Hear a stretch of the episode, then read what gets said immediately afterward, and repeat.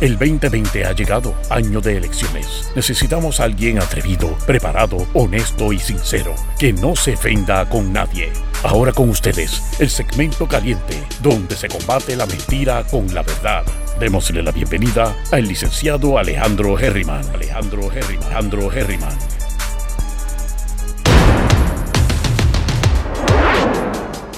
Bienvenidos y bienvenidas a Herriman TV. Estamos contentos Gracias por estar aquí. Aquí estamos. Charito, ABC, ABC, Lola Miranda y Jason J. Oye, Jason, ¿qué está pasando? Mira, ayer me fui en un viaje con ustedes. Eh, te parece que tenía necesidad de hacer mis en vivos. Así que estuvimos, después cuando terminé el live, me di cuenta que estuvimos dos horas y 47 minutos. Pero el análisis estuvo bastante extenso fuimos por pietaje, así que si no lo han visto, vayan y véanlo. Si han visto parte, sigan viendo, porque fuimos, hablamos de todos los candidatos. Así que, este, vamos ahora a las noticias importantes de hoy. Estamos a 22 de septiembre. Los que me conocen saben que a mí me gusta este, el tema de la astrología o de la astronomía, aunque no son cosas necesariamente iguales, se parecen. Hoy es el equinoccio. Equinoccio de eh, ¿verdad? Cuando se cuando porque está los solsticios y los equinoccios. Los solsticios, por ejemplo, el de verano y el de invierno, es cuando está el sol, eh, los días más largos y los días más cortos. Y los equinoccios, pues entonces el sol está entre medio. Y en uno está aumentando y en otro está disminuyendo. Ahora mismo estamos disminuyendo la cantidad de sol porque estamos acercándonos a diciembre o a la Navidad. Así que hoy terminamos el verano oficialmente. La gente que piensa que verano empieza en junio, sepan ustedes que cuando se está acabando el verano, en el sentido de las clases que van a comenzar, ahí es que está empezando el verano casi. Así que hoy hacemos la transición a otoño, como si nos importara tanto aquí en Puerto Rico, ¿verdad? Porque yo, ustedes ven alguna diferencia, yo no sé. Excepto que las marejadas están aumentando. Esta semana se ha puesto caliente el mar en cuestión de, las olas. Así que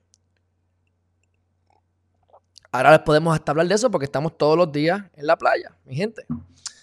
Así que yo por hacer el chiste digo que aquí en este lugar donde yo vivo, este apartamento, me ha tronchado mi futuro, mi gente. Este apartamento me ha tronchado mi futuro porque me ha quitado Obviamente esto lo digo a nivel sarcástico, pero hasta cierto punto es cierto. Me ha quitado mis aspiraciones de vida. Porque me he dado cuenta que yo no quiero más nada. O sea, ¿qué más uno puede necesitar? Para empezar, ayuda obviamente a la naturaleza, a que te puedas conectar, a que escuches la playa o veas el monte, depende de lo que a ti te gusta. En el caso mío, a mí me gusta la playa, así que estoy en el Edén.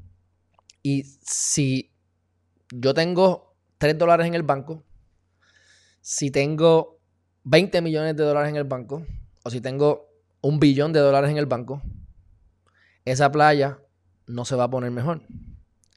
Esa playa no va a, ponerse más bonita, más fuerte, más tranquila, nada. Eso no tiene nada que ver una cosa con la otra. Este, eso tiene que ver con uno mismo, mi gente. Si tú te sientes bien o te sientes mal, si te sientes bien o te sientes mal, mi gente, eso depende de ti y de tu interior y no importa lo que tengas en el banco, en la vida, siempre van a haber situaciones, siempre van a haber problemas, siempre vas a tener que lidiar con cosas. Así que tenemos que acostumbrarnos a lidiar con cosas, pero a saber apreciar lo que tenemos en el momento. Esta mañana puse una cita que podemos decir que me la inventé, pero realmente nada en la vida es inventado. Si lo estás pensando, alguien ya lo pensó también. Si nos enfocamos, mi gente, en lo que queremos y en buscarle lo positivo a todo, hasta en lo negativo o lo aparente negativo, hay que, hay cosas positivas porque venimos a aprender. Así que, número uno, no hay errores en la vida a menos que no aprendamos de ellos. Si aprendiste algo, estás ganando. Tienes que entonces enfocarte en aprender la lección para que no hayas perdido el tiempo o para que no te vuelva a ocurrir si fue una metida de patas, ¿verdad? Así que no hay errores en la vida a menos que no aprendas de ellos y la vida no se va a poner mejor si tú no estás ahora mismo disfrutando tu vida con lo que ya tienes ahora, no vas a disfrutar tu vida con lo que quieres. Porque repito, si te gusta la playa, la playa no se va a poner mejor. No importa lo que haya en el banco. Se pone mejor dependiendo de lo que hay aquí, en tu cabezota. Así que, dicho eso, ya saben, estamos cambiando. Vamos a hacer una, compartir esta pantalla rápidamente para que ustedes vean aquí. Déjame. Miren, ahí está la fecha. Que abajo no tengan una idea. Solsticio de verano, solsticio de invierno y los equinoccios, míralos ahí. Marzo, junio, septiembre y diciembre, ahí es que van cambiando las épocas del año. Junio 21 es el solsticio.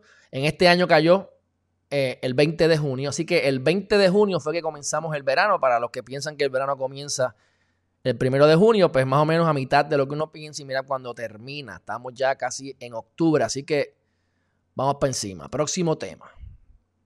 Ahorita voy a hablarles algo que no puse en los titulares y es sobre si debemos o no debemos estudiar un PhD, un PhD, pero eso lo vamos a hablar ahorita porque vi un video buenísimo sobre el tema. Pero bueno, vamos entonces aquí a, a los contagios, mi gente. Vamos a darle esto rápido, porque ustedes saben que yo y los contagios no somos amigos. Además, cuando seguimos sin la data necesaria para poder actuar. Tenemos cuatro nuevas muertes, elevan a 613 el total de víctimas. En Puerto Rico, ya estamos en casi 20 mil, como 17 mil de los confirmados, 20 mil, 17 mil recuperados, creo que fue, perdóname. Las muertes 81 años, 88, 85 y 66. Están hablando de volver a cerrar las cosas. Eh, podemos decir que nuestro querido amigo y hermano a Mervin, que se encontraba en California, me informó que allá la gente está más histérica que en Puerto Rico y las cosas están cerrando hasta más temprano que en Puerto Rico. Así que si, le, si no les gusta lo que está pasando en Puerto Rico, pues vayan entonces a, otro lugar de la gran nación, que aparentemente la cosa está más peluda que acá. Aquí lo que está pasando aparentemente es que también la gente está yéndose a las casas en, en cuestión de familia y entre familiares se contagian. Pero bueno, vamos, yo, yo por lo menos hasta ahora tengo mi, uno se cree lo que uno se quiera creer y la vida te va a enseñar lo que tú quieras ver y, la, y, los resultados que vas a tener son los que tú verdaderamente te creas, así que yo me creo el embuste de que soy asintomático y hasta ahora me ha funcionado, así que los invito a ustedes también a, a buscar la paz mental. Ok, aquí está, 20.399 los casos positivos confirmados, porque son los confirmados, así que los de verdad, seguro, 20.000 en Puerto Rico. Así que, este, y los, si los mezclan los dos son 42 mil. Así que ya vamos a ver. Ahora, el nuevo día ha hecho una investigación de lo más interesante y qué bueno, le están dando duro. Le están llamando el nepotismo en el gobierno. Y ahora mismo acaba de salir hace como 20 minutos un tercero o cuarto este, artículo relacionado.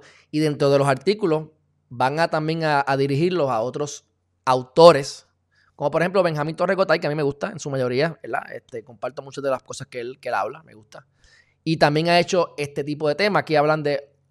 Es un montón, mi gente, pero los O'Neill, Héctor O'Neill, cómo tiene a los nietos, cómo tiene a los hijos. Eh, los hijos dicen que no tiene nada que ver, por supuesto.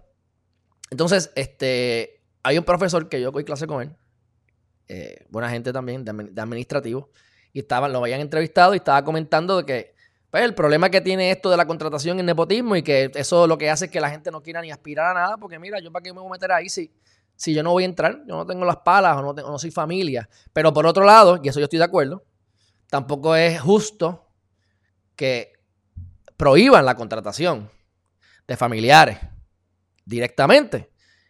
Por eso es que cuando hablamos de lo de Pio Luis ayer comentamos lo que comentamos, pero el problema no es el sistema, mi gente, es el ser humano. Así que si tenemos, si el ser humano no sirve y tenemos que seguir cortándole las alas, limitándole las cosas, pues entonces el que quiera venir a trabajar de verdad no va a poder trabajar. Y el que quiera robar, pues va a robar menos. Pero ¿dónde queda el pueblo de Puerto Rico? ¿Dónde queda la gente que recibe los servicios del gobierno? Que para eso se supone que el gobierno está cobrando y no rinde lo que debe rendir. Ustedes saben que aquí en el mundo, ¿verdad? Yo no sé si fue Ok, Estados Unidos se libera de Inglaterra porque no querían pagar impuestos y eh, no existían los impuestos. No había impuestos. Entonces se empiezan a crear impuestos para una cosa y miren lo que terminamos. Incluso, miren para que ustedes tengan idea, el Pentágono, aquí no, se, aquí no se libra nadie. El Pentágono de los Estados Unidos se presupuestó un dinero para bregar con cosas de la pandemia. Y ese dinero se redirigió para hacer piezas de motores jet y para hacer body armors, para hacer armamentos, ¿verdad?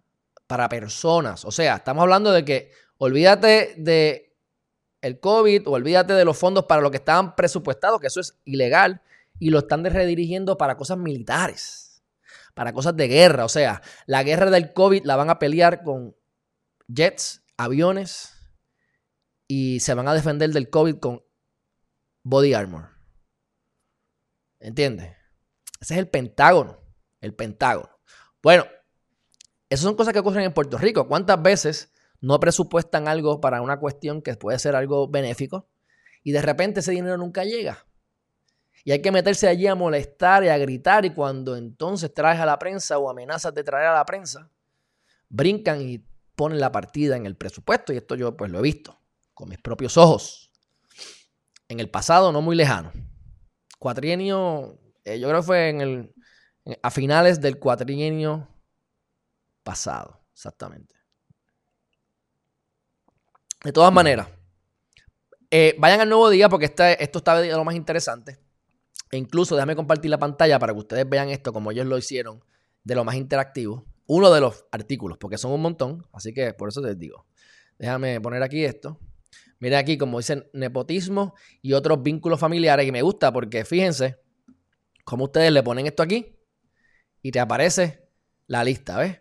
Por ejemplo, Héctor O'Neill tiene a Adrián O'Neill Ramos, que es nieto en el Senado, puesto Ujier. Kenneth Ramos, el nieto Senado, supervisor. El otro nieto, Senado, coordinador de redes. El hijo, uno de los hijos, celador de línea, me parece que uno de ellos, que creo que es ese mismo, el celador de línea, perdió los brazos hace unos tiempos atrás, un año, dos años atrás, algo así, no me acuerdo, hace un tiempo atrás. Eh, con un problema que tuvo, ¿verdad? Obviamente, este, con la energía eléctrica, algún poste se trepó y se chavó.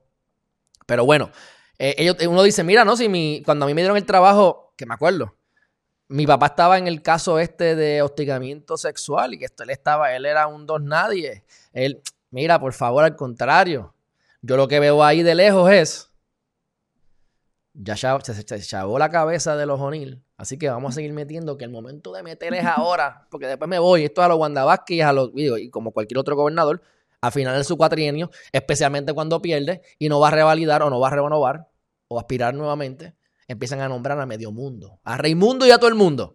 ¿Cuál es la crítica que están teniendo ahora con el Osvaldo este, el de, el de, el Contralor? Son es una posición importantísima que tiene, y que tiene, son, este, estás por 10 años ahí. Así que si el tipo es un bacalao, un bacalao por mucho tiempo, y, son, esas son posiciones bien importantes en las que tú tienes que estar fiscalizando, viendo todos los contratos, que cumplan con la ley, que no estén robando, que no estén haciendo lo que hacen todos los días. ¿Ves? Eso es lo que se supone que está haciendo el Contralor. Miren aquí cómo está entonces la Autoridad de Energía Eléctrica, Supervisión de Línea, Julvet, que es el otro hijo, Autoridades de Puertos, espérate que se me fue, Autoridades de Puertos y otra vez Energía Eléctrica. ¿Ves?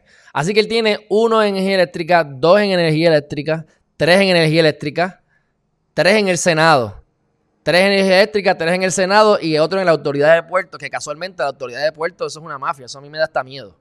A mí me da hasta miedo. Si algún día ustedes escuchan que un vagón le cayó encima a alguien y lo mató, no piensen que eso fue sin querer, ¿sabes? Aníbal Meléndez Rivera, el, ese es ¿qué? exalcalde de Fajardo. Mira qué cara de, cara de buena gente tiene. Mira, ahí tienes a la hija hijo y el yerno. Energía eléctrica, negociado para el manejo de emergencia, energía eléctrica ¿ah? y el sesco de Fajardo, por supuesto. Mayita, pues ya ustedes saben que tiene ahí la, la que estaba tratando de ser jueza, o la nominaron como jueza, no sé si la confirmaron, ahora se me olvidó, pero sé que estaban en eso, pues están, una de las fortalezas secretaria de política pública, imagínate, política pública, ¿por qué mejor Ponce no se enfoca, o sea, ya yo creo es muy tarde, pero ¿por qué Ponce no se acabó de enfocar correctamente en el puerto? Que tanto dinero invirtieron y se perdió.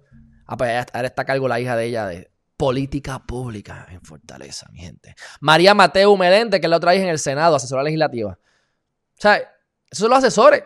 Asesores legislativos, mi gente. Eso es todo lo que tengo que decir sobre eso. O sea, ¿Qué ustedes creen? Esos son los asesores de la gente que se supone que sepa, que contrata, que no saben y contrata gente que sabe aún menos. Espérate, que yo estoy de aquí sin mi carota. Ahí está.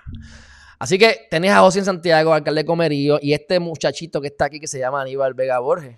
Ustedes deben saber quién es. Que yo honestamente no sé cómo él no está preso, pero bueno, Luis Vega Rosario es el hijo, oficina de servicios legislativos, asesor, conocedor de la Oficina de Servicios Legislativos. Y Belis Rivera Albarrán, esposa, ah, director ejecutivo ah, de la Comisión de Asuntos Internos. Ah. Roberto Pagán, alcalde de Lares. Y entonces los hijos que están atornillados, mi gente. O sea, esto es el pan nuestro de cada día. Y yo les voy a decir algo para contrarrestar, como hablamos ahorita con el, de lo de profesor de Derecho. O sea, yo no tengo problema con que O'Neill tenga a sus hijos ahí. En principio, en principio, yo no tengo problema con eso. Oye, porque si, si, yo, si yo tuviese hijos y yo eduqué a esos hijos bien y yo vi que los talentos de ellos tienen que ver con cosas similares a las que yo hago y quieren seguirme los pasos y yo sé que son gente buena y yo los he educado, pues yo quiero que ellos sean los que me sucedan. O ellos, sean los que eh, tengan posiciones de confianza en las que me ayuden, porque sí, que es lo que hacen muchos padres cuando en algunas ocasiones, casi nunca pueden, pero muchas veces pasa. Tienen empresas grandes y después los hijos o el hijo o la hija termina corriendo la empresa. Que eso entonces se molestan empleados que llevan 20 años, llega el hijo y lo suben. El problema es cuando la persona no está capacitada y tú lo subes como quieras. Que es el problema en la mayor parte de los casos. En la mayor parte de los casos. No voy a decir todos los casos porque la realidad es que no, no vamos a decir que es todos los casos. Pero si no tienen las cualificaciones y tiene gente que cualifica, pero por mucho más, ¿por qué? ¿Por qué no puedes poner a alguien por los méritos y por los deméritos? Y esto es lo que tenemos que ver cuando estamos haciendo las cosas por política o estamos evaluando por los méritos y los deméritos de ese individuo. Si cumple y es tu hijo, santo y bueno. Si no cumple, aunque sea tu madre, no la contrate. O bótalo. Sin miedo, sin miedo. Bueno, eh, algo que me da mucha tristeza, algo que me da mucha tristeza. Este, ustedes saben que soy loco con los animales y se quedaron estancadas alrededor de 270 ballenas. O sea, la líder de las ballenas sacó F. Si esa es la capitana del barco, el capitán del barco, esa es la última en salir del barco es la que muere si el barco se hunde. ¿Ok? Lideró a doscientas y pico de ballenas y están todas estancadas, están en algún lado, en Tasmania, en una bahía remota, allá lejos como loco. Y el problema es que si tú te estancas como ballena, ¿verdad? Como un animal que, necesita fluir, se mueren. Ya se han muerto un montón, una tercera parte se ha muerto y creo que salvaron solamente a 25 hasta el momento en que publicaron eh, la noticia. Así que eh, es, triste, es triste, porque yo no sé cuántas ballenas hayan, pero tampoco es que sean tantas. Míralo ahí. Estas ballenas quedaron varadas en un banco de arena de una remota bahía de Tasmania. Son unos 250 cetáceos atrapados a pocos cientos de metros de Macquarie Harbour, una bahía cerrada por un pasaje estrecho en la costa oeste de la isla australiana. El Departamento de Medio Ambiente de Tasmania estimó que unas 25 ya murieron y prepara una misión de rescate para el martes, cuando la marea saliente podría ayudar a liberarlas. Pero vi otro. Es la primera vez que. Que ya una tercera parte ha muerto, pero bueno, no es la primera vez que esto pasa, bla, bla, bla. Para adelante. Vamos entonces a lo próximo. Eh, ¿Ves? Ya, aquí dicen que se habían muerto 25, pero acá dicen que habían rescatado a 25. Pero que habían muerto una tercera parte. Así, este, esta, esta noticia última es más actualizada, así que esa es la que le vamos a dar la, a hacer caso. Ok, Ustedes se enteraron esta mañana que pasó algo, bueno, fue ayer por la tarde, o sea, para que ustedes vean y veo una foto que supuestamente es ella, después yo, yo verifico ahora. Pero esta muchacha, loca, por, ¿verdad? Que aparentemente admitió haber matado a su hijo. No sé qué se metió, qué droga se metió, y después se arrepintió. Y fue y llevó al lugar de los hechos a las personas, pero Ahora hay que ah, buscar evidencia, ciencia forense, asegurarse que sea el nene, identificar el cadáver y demás. Porque, oye, yo puedo decir que maté a 15 y eso es mentira. O sea, tú tienes que buscar evidencia como quiera. Pero vi una foto de ellos, déjame ver si la encuentro rápido, porque no, de la, no sé si la deban ni enseñar, porque no sabemos, ¿verdad? Si es ellos. Pero, y tampoco estoy de acuerdo como lo, como lo describieron en el post, aunque yo soy amiguito, o sea, me cae bien los administradores de esta página, o sea, no, no, no nos conocemos, no, lo hemos ni visto nunca en persona, pero lo conozco y me cae bien. Ustedes deben saber quiénes están bien. Miren aquí, supuestamente, este, déjame, ahí está. Miren eso. Para que este es Puerto Rico Funniest Video, que esto es de, de donde salió Mr. Don Goyo que están haciendo muy buen contenido, están teniendo muy buen contenido, pero, ¿verdad? Dice, aquí están los retrasados mentales que mataron a su hijo de dos añitos, pues yo no me atrevería a decir eso porque no estábamos, ya no sabemos a ciencia cierta. Y supuestamente el papá fue quien lo denunció. Este, así que, pues, eso sería algo en contra de interés. Pero entonces ella es la que fue y dijo, yo la maté, yo lo maté y aquí está. Mira qué carita. Pero bueno, eh, yo de verdad que, mm, digo, problemas mentales, mi gente, son los problemas mentales la droga.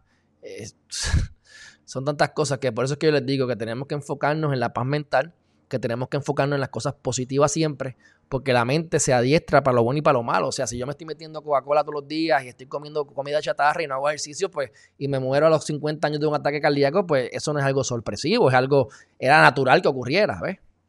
Así que si ustedes pasan por algún tipo de depresión, de molestia, de algo, ustedes tienen que atacar los problemas al momento. Ustedes no pueden esperar estar en depresión aguda para entonces ver si buscan ayuda. O sea, hay veces que hace falta buscar ayuda, hay veces que uno lo puede manejar solo, pero es, el, el deber de cada uno poder identificar eso. O sea, ah, como yo estoy molesto, pues voy a beber más que nunca, voy a fumar más que nunca, voy a entonces a meterme más pepas que nunca. ¿Ves? No, no, tienes que entonces dejar las pepas, dejar de fumar, es todo lo opuesto. Ah, pero bueno, para adelante. Próximo tema, eh, chequense esto, la, Autoridad de Acueducto y Alcantarillado ha tenido una situación, pero mi gente, esta gente ha robado como loco, ¿sabes? A mí una vez me pusieron, me pusieron, me dieron una multa de mil dólares, yo solo con taquilla, pero me dieron una multa de mil dólares residencial en mi casa hace como cinco años atrás. Y yo les había llamado para hacer el cambio, no podían identificar mi contador, llamé de nuevo para hacer el cambio. Eventualmente, yo no sabía, ¿verdad? Porque yo dije mi dirección, había dicho el, dueño anterior del lugar, todo. Todo estaba allí. Pues un día me cortan el agua.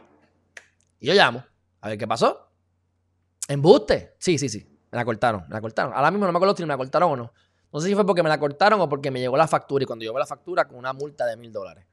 Yo, pero mira, si, ¿cómo va a ser? Pues ellos dijeron que yo, que a mí me pusieron, me, ¿verdad? me cortaron el agua y que yo rompí ese cierre y que yo abrí por mis pantalones. Y me enseñaron fotos y todo. Mi gente, yo nunca hice eso. Yo no sabía, yo no podía ni ver el número de contador porque el contador estaba debajo del agua siempre ellos no querían venir a verlo. Pero tenía, tenía, eh, tenía eh, servicio, porque yo conocía a la persona que vivía anteriormente y ahí había servicio todavía porque estábamos haciendo la transferencia. Cuento lo hago corto, yo peleo por eso y nunca me, nunca le dieron seguimiento al caso. Me salieron como las crianzas la primera vez y después, más nunca me lo cobraron, nunca pasó nada. Meses más tarde, o año, un año más tarde, fue que pasó Revolú y metieron preso hasta la subdirectora de, del acueducto de Cantarillado y a otras personas más por estar precisamente inflando facturas y, robando. Pues miren, el que no llora, no mama. Y el que no se quejaba, pagaba la multa. Que yo qué, no solamente es una multa, sino que supuestamente yo, a eso, eso es su fabricación de casos. Eso es como si de momento apareciera, me, me implanta un policía cocaína en mi carro cuando me para. ¿Sabes qué es eso? ¿Cómo tú vas a decir que yo me robé el agua, que yo abrí eso, si yo nunca ni me enteré? Pero bueno, pues ahora, eh, antes de la pandemia, han estado leyendo por, eh, leyeron por estimados, que eso, eso, eso, yo siempre he estado en contra de eso, por muchas razones. Y entonces aparentemente, pues, han facturado un montón de más, identificaron 70 mil clientes que habría que hacerle un reajuste de factura. Así que si de repente se te disparó la factura del agua, sepa usted que probablemente ese es el problema. Así que FEMA, por otro lado, FEMA asignó 91.4 millones de dólares para la recuperación. Y esto a mí me da ganas de llorar. Me dan ganas, de verdad que nada más que de llorar.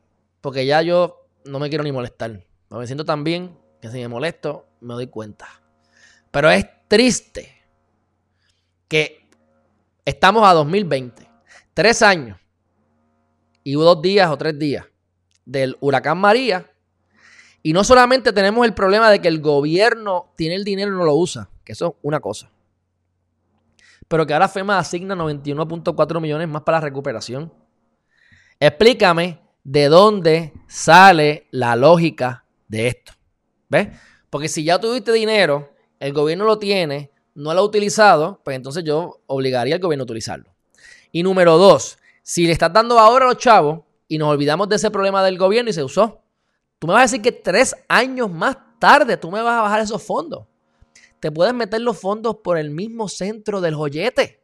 O sea, claro, la gente va a coger las migajas. Por eso es que estamos hablando, y ayer estuve hablando con alguien sobre esos temas. Si tú quieres, ah, porque todo el mundo lo que quiere es que los mantengan en Puerto Rico. Bueno, no. Porque el que quiere que lo mantengan, para empezar, está equivocado. Porque lo que el gobierno te da son migajas. No es que te está manteniendo. O sea, Donald Trump dio 1.200 dólares. Eso va a, devastar. Eso es devastador para la economía en un futuro. En el año que viene vas a ver los resultados. La inflación y demás que están ficticiamente controlándola con los intereses. Y ahí es que los ricos se hacen más ricos. Y ahí es que entonces tú tienes que comprar apartamentos y tú tienes que pedir prestado porque estás pagando menos intereses. Y si están en el 0%, ni se diga, o, cerca del 0%. ¿Para qué te dan 1.200 dólares? Vamos a suponer que yo estuve en trabajo dos meses, tres meses. Ya yo estoy que tengo que, robar para comer. O me comí mis ahorros. Y me llegaron 1.200 dólares. Por un lado que estoy en contra de eso, pero por otro lado, esas son las ayudas, ¿verdad? Y si tienes que tener desempleo y tienes ahí esto y lo otro, pues yo te pregunto, ¿Para qué da eso? Son migajas. Así que realmente tenemos que enfocarnos en crear nuestra propia economía. Por eso es que el trabajo es interno. Interno. Y, a, eh, a, veces yo hablo con amigos míos y amigas mías. Y pues yo respeto todas las posiciones, las aspiraciones. Tú no tienes que querer nada en específico. Lo importante es estar contento. Pero muchas veces yo veo que a lo que aspiran es a lo que critican, o sea, sin darse cuenta, aspiro a algo, pero entonces de ese algo que me estoy quejando, si tú haces eso, vas a tener estos resultados de los cuales te estás quejando. Pero bueno, eh, a ustedes ven aquí como FEMA, tres años más tarde, nos asigna 91 millones de dólares para algo que ocurrió hace tres años. O sea, esto es una falta de respeto. Próximo tema, mi gente. Ahora vamos para Estados Unidos. Ustedes saben que se murió la jueza eh, ¿cómo es que se dice? Ginsburg, Ginsburg. Una jueza que tiene su, ¿verdad? Ha sido una muy activa en las cuestiones estas de, las mujeres y demás. Y Ruth Bader Ginsburg, Ginsburg, y como quiera es Bader. Eh, los demócratas están en minoría hace seis años. Y los demócratas, pues, no van a poder hacer nada al respecto. Así que Trump va a tener el privilegio el honor y la suerte, el timing de poder nominar a una jueza. Y va a ser jueza porque él dijo que va a ser jueza, no tiene que ser jueza quien a él le dé la gana que cumpla con los mínimos requisitos. Y hay varias opciones. Eso va a ocurrir este fin de semana. Así que muchas de las decisiones que estaban en remojo, como por ejemplo cosas que tienen que ver con el Obamacare, y con que la gente no te pueda dejar de atender los seguros porque, o planes médicos porque tienes alguna condición preexistente, pues esas cosas están en el, en, el, en el filo del hilo. Porque quien venga ahora, por lo menos con Trump, que la acaba, acaba o sea, háblame en, siete años, en ocho años, o, cuando Trump se vaya, a lo mejor. Pero mientras Trump esté, olvídate que quien va a poner Trump ahí es alguien que tenga el peritaje, o sea, el pedigrí, no el peritaje, el pedigrí de su mentalidad, ¿verdad? Republicana derecha este, y más conservadora que otra cosa. Así que bueno, ya veremos. Tenemos a la prensa liberal y se nos está llenando ahora el Supremo de conservadores. Pero tampoco vamos a, ¿verdad? Vamos a ver las cosas positivas. Porque yo sé que yo también le tengo miedo al exceso de liberalismo, ¿verdad? Y me dan más miedo los demócratas que los republicanos. Lo he hablado ya y eso lo hemos entrado en detalle. No vamos a entrar en eso ahora. Por lo menos no hoy. Pero bueno, todo está en orden. Así que, ahora miren esto. En Omaha, Omaha, de donde es este Warren Buffett. Este muchacho mata a este activista de Black Lives Matter. ¿Qué fue lo que ocurrió ahí? No sabemos, ni sabremos nunca. El muchacho tiene 22 años y muere en la barra de ese señor, que es Marine, que tiene PTSD, que eso es Post-Traumatic Disorder. Y eso, aquí empieza la prensa. Acuérdense que la prensa está buscando estas cosas para resaltarlas porque es lo que causa emoción. Tenía un caso porque se murió. Pero entonces había causa, supuestamente iba a haber causa probable.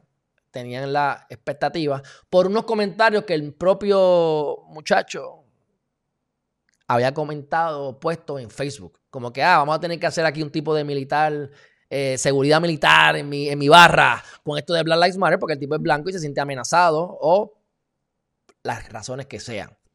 Pues el tipo se suicidó. Se suicidó. Y está la gente, ah, se suicidó, qué chavienda, porque teníamos que, tenemos que seguir quejándonos, este, porque no se vio el caso, tenía que verse el caso. Y es como que, mira, mi gente, o sea, ¿cuál es el propósito de todo esto? Porque si el resultado neto es el equivalente a odio, si el resultado neto de estos movimientos, de estas situaciones es cosas negativas, contraproducentes, contra natura prácticamente, matando gente al garete. Sin, si, tú, vas a comerte a la persona, mátalo, como los animales. Tú matas para comer. Pero matar por matar. Entonces, tú justificas una cosa haciendo otra. Justifico, justifico eh, matar al blanco porque mató al negro. Por ejemplo, ¿ves? Entonces, todo lo que tenga que ver con odio y este tipo de cosas, pues yo no lo apruebo. Y no me gusta, pero bueno, se suicidó y lo estaban amenazando de muerte y demás. Pero bueno, no estoy defendiendo al tipo. No sabemos si lo mató o no. No vamos a saber nunca lo que pasó. Pero es como veamos las reacciones de la gente en la calle. Ah, mira, se suicidó. Ah, teníamos que ver ese caso. Hay que seguir aquí batallando por esto. Bueno, ok, yo sé, de batallen, pero no, no a través del odio. Y no se dejen manipular por la prensa liberal, izquierdista. Demasiado, demasiada influencia liberal. Todos los extremos son malos, mi gente. Hasta aquí hemos llegado con lo que teníamos pautado, pero le vamos a dar entonces el último tema, que es, ¿debemos o no debemos estudiar un PhD, una maestría? Y se los digo porque fue que me encontré, me encontré con esta, con esta, este video que no se los voy a compartir porque es como es medio largo, entonces me da miedo porque ahora mismo tengo que ponerme al día en cómo están las políticas, porque se acuerdan que hace como cuando el debate que hubo, creo que fue con, no sé si fue en Guapa o en Telemundo, que yo lo transmití, creo que fue en Telemundo, ¿sabes? Eh, me, castigaron, me dieron pan pan en YouTube por una semana, así que no estoy seguro qué fue lo que violenté ahí, así que tengo que primero educarme mejor para que no me vayan a, meter otro cantacito, porque no, son tres strikes por semestre, ya llevo uno, no me quiero arriesgar. Pero básicamente esta muchacha se llama Mel Robbins. Yo como quiera les voy a compartir para que vean quién es, si no saben quién es. Eh, porque ella tiene libros buenísimos y tiene... Ella, a mí ella me encanta. Déjame, Mel Robbins. Mel Robbins. Mira aquí. Entonces el video, míralo acá. Y de aquí yo entonces voy a hablar más o menos de lo que decía, ¿ves? Dice... Mel Robbins dice... Esta es ella. Mel Robbins, pueden seguirla. Buenísima. Dice, ¿estás pensando de regresar a la escuela, pues mira esto primero. Yo le voy a dar play unos segundos, no lo vamos a ver completo, y vamos a comentarlo y vamos a decidir si vale la pena o no vale la pena estudiar un PhD. Why do you need a PhD? En inglés. ¿Por qué necesitas un PhD? Interesting question. Es un interés. O sea, ¿por qué tú quieres estudiar un PhD? Fíjate, buena pregunta. Coñazo. Tú vas a estudiar un PhD, ya estudiaste un bachillerato, vas a estar 10 años estudiando en la universidad por lo menos. Y es una muy buena pregunta. ¿Por qué yo voy a estudiar un PhD? ¿No has, pensado que otras cosas puedes hacer en tu vida en 8 años, 7 años? ¿Ah? Es interesante. Y, esto, y lo preocupante no es los estudios, es la vida. ¿Cuántas personas que son la gran, gran, pero grandísima mayoría? Viven su vida de esta manera. Lo hago porque es lo más lógico que viene después. Lo hago porque se supone que lo haga, porque me dijeron que lo haga, porque... Pero vamos a ver el video, porque me voy a un viaje. Ahorita lo comentamos. That is the next right step. The program is De- no, no, I- no, it- el programa es el, el, el logical next step. not the logical program for me Why? because logically I would do it in communication, right? Because I'm What a is the major. PhD? Urban planning and affairs. Why are you doing this? Because I love my community. Why do you need Ahí está, vamos a dejarlo ahí. Ok, le dice, pero ¿por qué tú lo vas a hacer? Bueno, lo más lógico es que yo hiciera, lo hiciera en comunicaciones, por lo que he estudiado, pero el programa me lleva hacia hacerlo en Urban Development, así que es lo más lógico y hace sentido. ¿Pero por qué tú quieres hacer eso? Bueno, porque yo amo a mi comunidad. ¿Y por qué tú amas a- pero qué tú quieres hacer con tu comunidad? Bueno, yo quiero ayudarlos a ellos a organizarse, a llevarle a los, des- a los desventajados educación, información. ¿Y para qué carajo tú necesitas un PhD para eso? ¿Para qué? Cuento largo corto, el video lo que demuestra y te da el mensaje es que en el caso de ese caso particular esa muchacha, es inseguridad. O sea, no me atrevo a hablar con las personas. No me atrevo, no me siento preparado o preparada para lo que tengo que hacer, cualificado o cualificada. Lo triste es que cuando yo me gradúo de Derecho y me dan la reválida, yo tengo que decirles, como le he dicho antes, no sabes nada, sabes bien poco, sabes algunas teorías, pero cuando vas a la práctica, a la calle, no es lo mismo conocer que la Glock es una 9 milímetros, 40 milímetros, la 9 milímetros hace esto, la 40 hace lo otro. Eh, No es lo mismo hacer eso que coger la pistola y disparar, cargarla, disparar, apuntar, darle en el target. No es lo mismo. Es otra historia, aparte de que el sistema educativo está atrasado. Y eso que en el caso de derecho me gusta porque fomentan el pensamiento crítico. O sea, que, que eso es diferente a lo que yo había visto anteriormente. Pero si tú quieres ser abogado y necesitas licenciarte, pues ahí vale la pena estudiar derecho. Pero estudiar maestría en derecho o un doctorado en derecho, pues ¿para qué? Si yo quiero dar clases, si yo quiero una posición en la que se me hace eso como un requisito, pues está bien. Pero si es porque yo creo que ahí me van a enseñar a poder bregar con la gente, a poder eh, eh, eh, facilitarle a la gente pobre información. Mi gente, esa mujer termina el PhD y ¿sabes qué? Va a estudiar otro PhD. Porque ella va a seguir siendo la misma insegura si no trabaja con su situación personal, que es interna. Entonces ella le dice, pues tú, para ayudar a la comunidad, tú no necesitas ese PhD, tú lo que necesitas es enrollarte, la- enrollarte las mangas, irte a la calle a trabajar. Por eso, a reunirte con las comunidades. Eso es mi especialidad, mi gente. Y lo digo en esta forma porque yo siempre busco una manera de ser práctico. Práctico. ¿Qué hay que hacer? Vamos para allá. Por eso es que cuando la gente se me queja o me dicen queja, yo los escucho. Pero si, si tú lo que estás buscando es que te escuche solamente, te mando a freír batatas, ¿sabes? Y yuca. Ah, si es para solucionar el problema, si es para atacar el problema, si es para mejorar tu situación actual, cuentas conmigo hasta las últimas consecuencias. En cuanto yo me doy cuenta que es para desahogarte, para ventilar lo que tienes que decir, ¿sabes qué dicen los estudios y qué ha probado la ciencia? Que eso yo lo sé porque lo he visto en mí y en la vida y en la familia. El que ventila y desahoga sus problemas, lo que hace es que en ese momento es como la droga. Ay, qué rico me siento. Pero cuando pasan 12 horas o al otro día, tienes mucha más tensión que la persona que nunca lo estuvo ventilando. Yo lo que siempre he dicho, antes de yo saber esto de, los, de ese estudio, era que el que más ventila, más quiere ventilar y más necesita ventilar y nunca deja de ventilar y sigues hablando lo mismo 20 años más tarde porque nunca pudiste sanarlo. Como me enseñó una persona que yo, que yo quiero mucho porque me dio este consejo y tiene que ver con el sexo. Mientras más sexo tenga, como yo escucho gente que dice, ah, yo me acordaba de chamaco, ¿verdad? Yo hace tiempo no escucho eso, pero parece que eso es por, por, por generación o generaciones. Chacho, yo corrí, esa es mi inseguridad, yo corrí la seca y la meca. Yo me acosté con cuanta mujer había y después de que me cansé de dar la vuelta, entonces me casé. Pues ¿sabes qué? La misma bellaquera que tenías a los 20 años la tienes a los 40. Corriste la seca y la meca y ahora tienes más material mental para poder, mira. Pero la necesidad va a seguir estando ahí si la sigues fomentando. El truco no es hacer, hacer, hacer, hacer para después dejar de hacer porque ya estás satisfecho.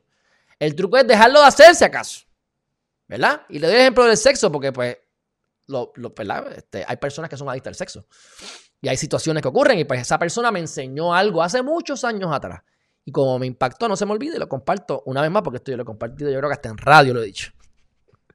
Pero bueno, entonces te das cuenta que, ¿por qué yo quiero estudiar? Hay que ser práctico. Si lo que tú vas a estudiar lo necesitas porque te va a dar la herramienta específica o legalmente la necesitas para cumplir con estos requisitos estatales o federales, hazlo.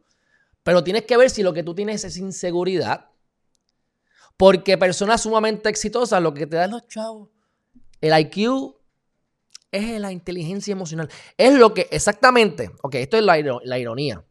Lo que no te enseñan en la escuela, lo que vas a estudiar en ese PhD, lo que vas a estudiar en esa maestría, no es lo que tú necesitas para salir adelante. O vamos a decirlo de esta forma. Las herramientas que tú necesitas para ser exitoso o exitosa en la vida, no las vas a encontrar ni en elemental, ni en secundaria, ni en superior, ni en bachillerato, ni en maestría, ni en juris doctor, ni en PhD. Habrá su excepción, habrá su excepción de maestro. Pero tú no sabes cómo es el maestro hasta que cojas clase con él o con ella. Así que tú tienes que estar seguro que lo que tú vas a estudiar tiene un propósito.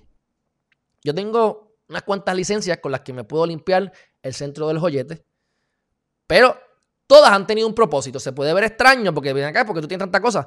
Pues yo no sé porque yo ni me di cuenta. Poco a poco las fui haciendo. Pero cada cosa tiene un propósito e incluso yo te puedo ahora mismo coger toda esa licencia y decirte cómo lo que yo estoy haciendo tiene que ver con todas las herramientas que aprendí en esas cosas. Pues si lo hiciste con un propósito, zúmbate. Así que la respuesta es que depende, como casi todo en la vida y como te enseñan en derecho. El 99% de las cosas depende. Si eso es un requisito o estás seguro que eso te va a dar una herramienta particular que te va a llevar a ese lugar que tú quieres estar, tiene un propósito, hazlo. Pero estás evadiendo. Yo veo gente que estudia estudia y yo, vas a seguir estudiando. Puedes seguir estudiando, no hay problema. Y respeto eso. Pero ¿para qué? Y usualmente cuando tú indagas, porque esto lo, lo vi en este video y me, gustó muchísimo, pero este tipo de conversación ya yo lo he tenido antes, con gente, amigos míos, amigas mías. Cuando tú, tú profundizas, la verdad no saben. La realidad es que no saben. Porque si supieran, no lo harían. Porque no hace falta, mi gente, la mayor parte de las veces. Hace falta liderazgo. Hace falta inteligencia emocional. Hace falta que te importe un demonio, un caramba lo que piense la gente de ti. Hasta que no logres eso, la vida se hace un poco más difícil. Muchísimo más difícil. Y estás 10 años estudiando y después tienes 35 años y estás empezando a vivir a los 35 años. Empezando a vivir a los 30 años. Uy, a los 30 años ya yo, llevaba, ya yo llevaba 14 años viviendo. ¿Ves? 14 años viviendo. Pero bueno, Dicho eso, mi gente, voy para el chat a ver si aquí hay un par de gente que están haciendo preguntas o solamente comentando. Manuel Román, ¿qué está pasando para aspirar a tener tu propia isla, Private Beach? No, bueno, o sea, claro, Manuel, si veo esto, estoy presumiendo que estás hablando de cuando hablé de que yo realmente, el donde estoy viviendo me ha tronchado, porque los que llegaron ahora, yo dije que el, donde estoy viviendo me ha tronchado mi futuro, sarcásticamente, pero tiene cierta, cierta certeza y verdad. ¿Por qué? Porque no necesito más nada en mi vida, así que ya mis aspiraciones han, terminado. Pero sí he podido experimentar y eso hace que yo aprenda mejor que no hay nada que tú vas a, no vas a disfrutar más la playa porque tengas un millón de pesos en el banco, 20 o 3 dólares. Depende internamente. Puedes tener los 20 y ser un infeliz y puedes ser agradecido con lo que estás viendo y estar pelado. Y sabes que tienes ahí un cantito de pan que te comiste, no tienes hambre y estás feliz, mucho más feliz que la otra persona. Así que no tiene que ver. Yo pues, obviamente aspiro, aspiro a que todos ustedes y yo tengamos los 20 millones mínimos y seamos felices, ¿verdad? Todo. Pues podemos tenerlo todo. a mí eso no me gusta de que imagínate y te pones en extremo. No, no, no. Tú no tienes por qué escoger una cosa o escoger la otra. Tú puedes escoger las, dos porque van de la mano. Por eso es que es importante. Y aquí nos fuimos ya más, más en positivismo hace rato, ¿verdad? Pero, ¿cómo tú puedes hacer muchas cosas? Pues mira, ¿Cómo yo puedo hacer muchas cosas? Pues hay dos. No veo Netflix mucho. No, casi, he visto como cuatro películas. Así que ahí te das un montón de tiempo más para trabajar. Y todo lo que hago tiene un propósito para alinearse. Como les dije ahorita, pues si yo soy mediador, aunque pss, les tengo que decir que no es ni una mediación que me han pagado, y las que no me pagaron fue para sacar la licencia, porque aquí no se media, como ustedes piensan, pero eso es una queja que tenemos con, con la oficina, que eso es otro, eso es un tema dedicado.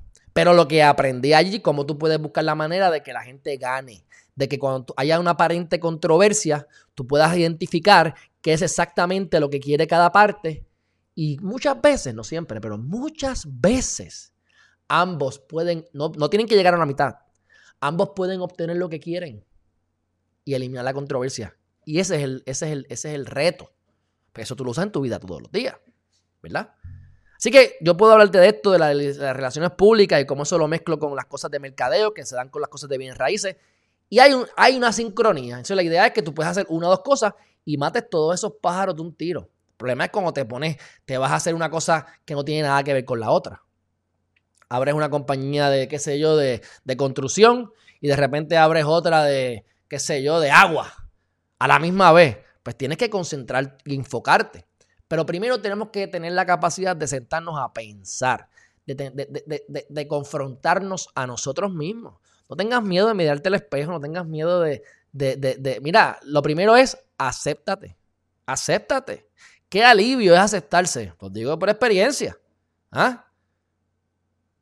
Qué rico es aceptarse. Como que, wow. Mira, además te coge hasta compasión. Dice, ay, bendito, pobrecito. Y lo ves diferente. La vida es un juego. ¿Cómo nosotros podemos ver la vida como un juego? Y que las cosas tienen un propósito que es aprender y divertirse en el camino. ¿Cómo me puedo disfrutar el proceso? Y si lo ves como un juego, te empiezas a ver en tercera persona. Y lo difícil no es ver, no ver la vida como un juego. Lo difícil es hacer un hábito de que siempre veas la vida como un juego, porque yo empiezo a ver la vida como un juego ahora y mañana se me olvida y estoy peleando otra vez solo. ¿Ves? Estoy haciendo un ejemplo. Así que es crear los hábitos. ¿Qué tienes que hacer? Siéntense, hagan una lista, que esto yo lo hice. ¿Qué hábitos, qué cosas tú quieres crear, ¿verdad? En tu vida. Pues, ¿qué hábitos te dan esa destreza? No, no soy fan de las pistolas, pero me acuerdo de las pistolas. Quiero, o vamos a bailar. Quiero bailar. Pues, ¿qué hábitos yo tengo que hacer? Pues todos los días yo voy a coger 10 minutos para ver clases de salsa y voy a practicar 20 minutos todos los días. Creo el hábito de practicar todos los días salsa 20 minutos más los 10 minutos, media hora. En un mes tú tienes que estar bailando algo. En seis meses tienes que bailar un montón. En un año, chacho, ya tú estás por ahí intermedio, dándole vueltas a como piropos a, a quien sea. Porque creaste ese hábito. Pues entonces, ya tú sabes lo que tú quieres. Pues, ¿cuál es el hábito que tienes que hacer a diario? Porque esa es la cosa. El éxito es algo de todos los días. O sea, quiero hacer esto una vez al año, no lo vas a lograr. No lo vas a lograr. Algo bien interesante que estaba viendo ayer, una de las personas más exitosas que hay ahora mismo en cuestiones de cosas positivas en YouTube o en, Internet, que se llama Evan Carmichael, estaba hablando de por qué ustedes tienen que hacer algo común que tienen todas las personas exitosas que él ha entrevistado, y esto va con Geriman TV full, y no me copie de él, sé que, que es así, es la pasión. Te tiene que apasionar lo que quieras. Por eso es que estoy tan contento de conocer otras personas que estoy ampliando mi círculo de amistades. Personas bien exitosas que se dieron cuenta después de 50 años de vida. Esto de la pandemia me ha permitido enfocarme únicamente en mi pasión. Y yo, ¡ah! pues la vibración no juntó. La vibración no juntó porque literalmente la pandemia me ha hecho. Yo estaba buscándolo, pero con, con, con obstáculos. La pandemia me dijo: aquí no hay obstáculos, tírate por la chorrera. Así que las cosas en común es la pasión. Y algo curioso, él dijo, mira, él tiene dos millones y pico de seguidores solamente en YouTube. Y tiene como 12 canales de YouTube. Hablo de dos millones solamente del de él principal. Y él dice, me tardé cinco años, cinco años en tener mis primeros 7 mil suscriptores. Y me da muchísima gracia porque yo llevo con el canal sea, yo tengo 30 mil suscriptores en Facebook hace tiempo y eso se ha quedado medio estancado y sube más o menos, poquito a poquito. Pero en YouTube, que es lo que me estoy enfocando, tengo como 6.800. Yo cumplo 5 años. Yo cumplo 4 años. Yo cumplo 4 años o 5 años. Yo son 4 años. Yo creo que yo empecé en el 2016, ¿verdad? Así que tiene que ser cuatro años, los cumplo en noviembre primero o en octubre 31. Así que pues yo estoy más adelantado que él. Pero ¿cuál es el chiste? Y, entonces se tardó cinco años en 7 mil y se tardó cinco años más en, tener, en llegar a 2 a dos millones. O sea que lleva 10 años con el canal. Casi, sí, 10 años con el canal. Pero el propósito del video y del mensaje es el siguiente. Número uno, me da gracia porque yo dije, pues mira, estamos por buen camino. Pero ¿cómo tú puedes estar 5 años, o en el caso mío, cómo tú puedes estar 4 años haciendo videos para inglés? Porque ahora mismo aquí tenemos 30 personas y esto sube y baja, ahorita vean como 50 y pico. Y al final puedo tener 200, 500 mil y más o menos 2 o 3 mil views al día. Eso no es tanto. Pero yo sabía tener 4 views, 5 views. Y no hacía los videos en vivo. Era que yo ponía el video y eso subía ahí a, a cuenta gota. ¿Eso a mí en algún momento me, me preocupó? No. ¿Quería más y quiero más? Pues claro. Pero ¿por qué no importa? Porque hay pasión en lo que se está haciendo. Y como hay pasión, yo voy a hablarte a ti, si eres una persona, o a ustedes, si son 7 millones de personas. Y voy a hablar igual, porque si le cambié la vida a uno, le cambié la vida a 100, no me importa. El potencial está para cambiárselo a millones de personas. Así que yo sé que esto seguirá corriendo. Pero si no te apasiona hacer algo sin generar dinero, metiéndole horas como loco, si no te apasiona, mi gente, te quitas, te rajas. Ahora, ¿qué ha hecho el que yo, qué, yo he logrado o qué me ha dado mi vida el yo seguir mi pasión? Bueno, sé editar video, sé bregar con Photoshop, sé bregar con, con las cámaras, sé de luces, editaje de lo que sea. Obviamente, lo mío es bastante sencillo, vamos. Pero ya yo tengo, yo, edito el audio, hago transiciones, puedo hablar con cualquier artista gráfico de lo que sea y, le, y yo puedo hasta incluso le hago el, principio para que ellos lo cojan de ahí y lo continúen. Porque a mí me gusta más, yo soy maniático, me gusta hacerlo más ahí a, lo que a mí me gusta y después mira, esto mismo, entonces ahora lo sabes. O sea que un abogado, que en caso mío es raro, pero como quiera, no importa lo que hagas en tu vida, te tienes que aprender ciertas destrezas. ¿Para qué? para lograr tus objetivos. Yo tuve que ir a, coger un bachillerato. Imagínense, para ir al el ejemplo de, la, de los estudios. Ah, yo voy a estudiar ahora un bachillerato en comunicaciones. Porque yo quiero crear una, abrir una página de YouTube.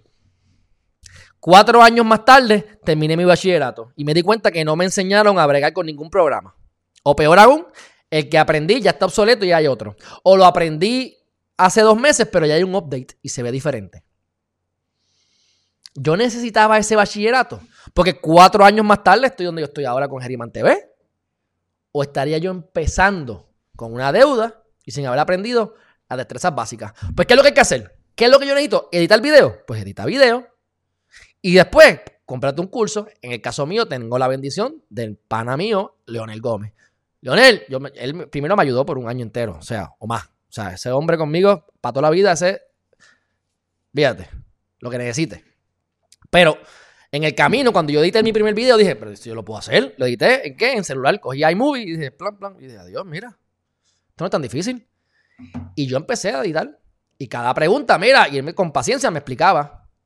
Así que seguir mi pasión me ha dado un montón de destrezas que yo jamás en mi perra vida pensé adquirir. Nada de lo cual necesitó estudios formales en ninguna universidad. Creo que esa es la conclusión del video que acabamos de ver de Mel Robbins. Mi gente, podemos seguir aquí esta mañana, pero ya me voy. Porque tengo cosas que hacer. Aunque esto es lo más que me gusta, como pueden ver. Vamos para el chat nuevamente y me voy. Saludos a María, saludos a Charito. Michelle Atile, ¿qué pasa? Ah, sí, Carlos, pero este, cualquier cosa que tú me digas no importa porque hoy es martes. Anyway, este, José Vázquez, buenos días, hermanos. Saludos desde Vineland, New Jersey, de Pancho. Y saludos a Norma Martínez. Oye, José Vázquez, habla claro. ¿Te dieron cariño anoche? Porque si no te dieron cariño anoche, no le des saludos en Geriman TV por dos o tres días para que vayas creando la tensión sexual. Pero, por si acaso, si es lo que me contesta. Aquí tenemos a José Vázquez. dándole un cariñoso saludo a su amada esposa Norma Martínez, que la ama con todo su corazón. Oye, José, de verdad que tú estás bien. Oye, ¿a ella le gusta eso? Charito Luna. Aquí está, el problema es la naturaleza humana, exactamente. Dice, hacer una prohibición completa podría ser inconstitucional. Lo que tienen que hacer es establecer los parámetros adecuados para evitar la corrupción y eso empieza con despolitizar las agencias. Pero para despolitizar las agencias, tiene que despolitizarse el político que está dirigiendo el gobierno. Así que está complicado. Dice por aquí. ABC, pequeñas monarquías en los municipios. Mira que yo cuando veo cosas sin foto, ABC. Mm, mm, ay, Dios mío, te puedo poner nombre y apellido, papito. PR Tour Guy, number one. Papo, saludos. ¿Sabes cuándo llega el próximo sentido? no tengo idea, no tengo idea. Pero esperemos que llegue pronto para que nos podamos mojar en la agüita así, con agüita por lo menos. Dice, va a hablar del aumento de desapariciones. Pues no lo había considerado todavía, pero porque lo veo, creo que se ve como medio especulativo, pero es un tema que podemos tocar, Chris Melly, así que probablemente sí lo hablemos. Estoy presumiendo que está hablando de las personas que están secuestrando o de las mujeres que están desapareciendo o maltratando, no estoy seguro, pero sé que se está hablando de cosas de trata humana.